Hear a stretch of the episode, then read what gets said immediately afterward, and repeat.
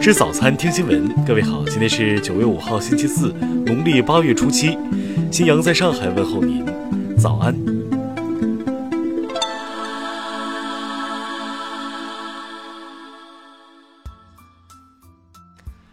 首先来关注头条消息。近日，香港监警会邀请五名外国专家组成国际专家小组，进一步审视香港修例风波中警方的工作方式等问题。专家组五名成员全部来自英联邦，他们将提供国际经验及意见，帮助监警会审视与香港近期大型公众活动相关的警务工作和程序。林郑月娥表示，监警会及专家组将详细审视六月九号开始发生的一连串大型公众活动，七月二十一号元朗袭击事件是其中一个重点。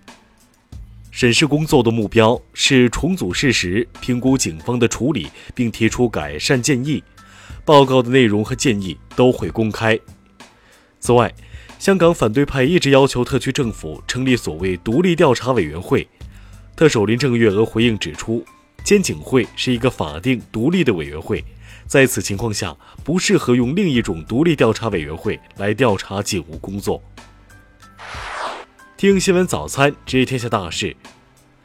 外交部四号回应美国针对华为进行新一轮窃取商业机密刑事调查，表示坚决反对美方在拿不出任何证据的情况下动用国家力量打压特定中国企业。香港特首林郑月娥昨天下午宣布，正式撤回逃犯条例修订草案。财政部、农业农村部近日联合发布通知，指出要加大生猪调出大县奖励力度，促进生猪生产，保障市场供应。八月下旬流通领域重要生产资料市场价格变化情况昨天发布，与八月中旬相比，十九种产品价格上涨，二十四种下降，七种持平。生态环境部日前发布年报指出，中国已连续十年成为世界机动车产销第一大国，机动车等移动源污染已成为我国大气污染的重要来源。今年前七个月，中国服务出口增速比进口增速高九点五个百分点，服务贸易逆差减少至八千八百七十一点二亿元，同比下降百分之九点八。中国健康教育中心调查显示，中国居民日均实际盐摄入量十二克左右，远超世界卫生组织推荐摄入量。日前，香港公民党杨岳桥、郭荣坚连同该党多人联署要求美国国会尽快完成所谓涉港法案立法程序，以制裁香港。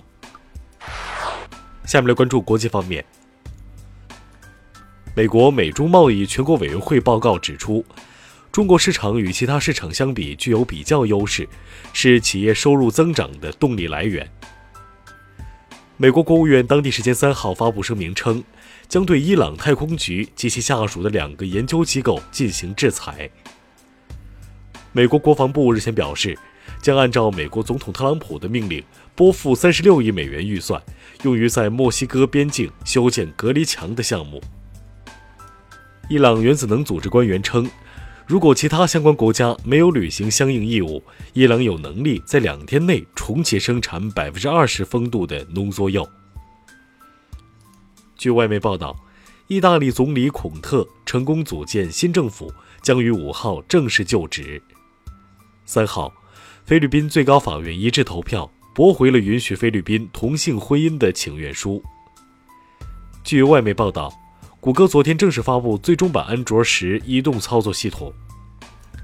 美国零售商巨头沃尔玛三号称，将在美国阿拉斯加州门店停售手枪，这标志着沃尔玛完全退出美国手枪市场。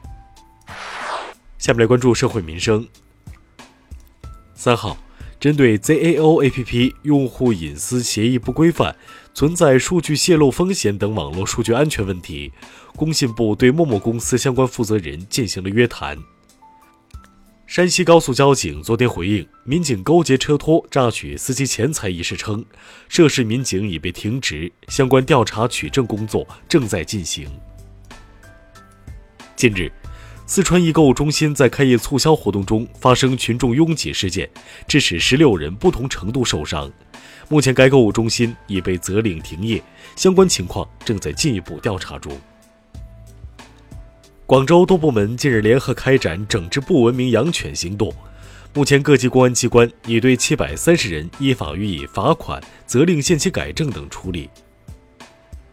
近日，南昌的尤先生花费一千三百元买的幼猫抓咬七人后死亡，宠物店方既没有检疫证明，也拒绝赔偿。目前，尤先生已向当地市监局投诉。下面来关注文化体育。四号晚。中国队在小组赛末轮五十九比七十二不敌委内瑞拉队，以一胜两负的战绩获得 A 组第三，而无缘十六强。国际足联昨天公布了二零二二年卡塔尔世界杯会徽，队徽整体呈阿拉伯数字八，整体设计展现出鲜明的阿拉伯文化。四号，北大红楼二层首次对公众开放。观众可以穿越百年，参观校长办公室、文科教员休息室和日刊处等场所。近日，山西介休警方成功破获红山元神庙二龙戏珠碧心文物被盗案，抓获犯罪嫌疑人两名，追回被盗文物琉璃二龙戏珠碧心一组。以上就是今天新闻早餐的全部内容，请微信搜索 xwzc 零二幺，也就是新闻早餐拼音首字母再加数字零二幺。如果您觉得节目不错，请点击下方再看，让更多人看到我们的节目。一日之计在于晨，新闻早餐不能少，咱们明天不见不散。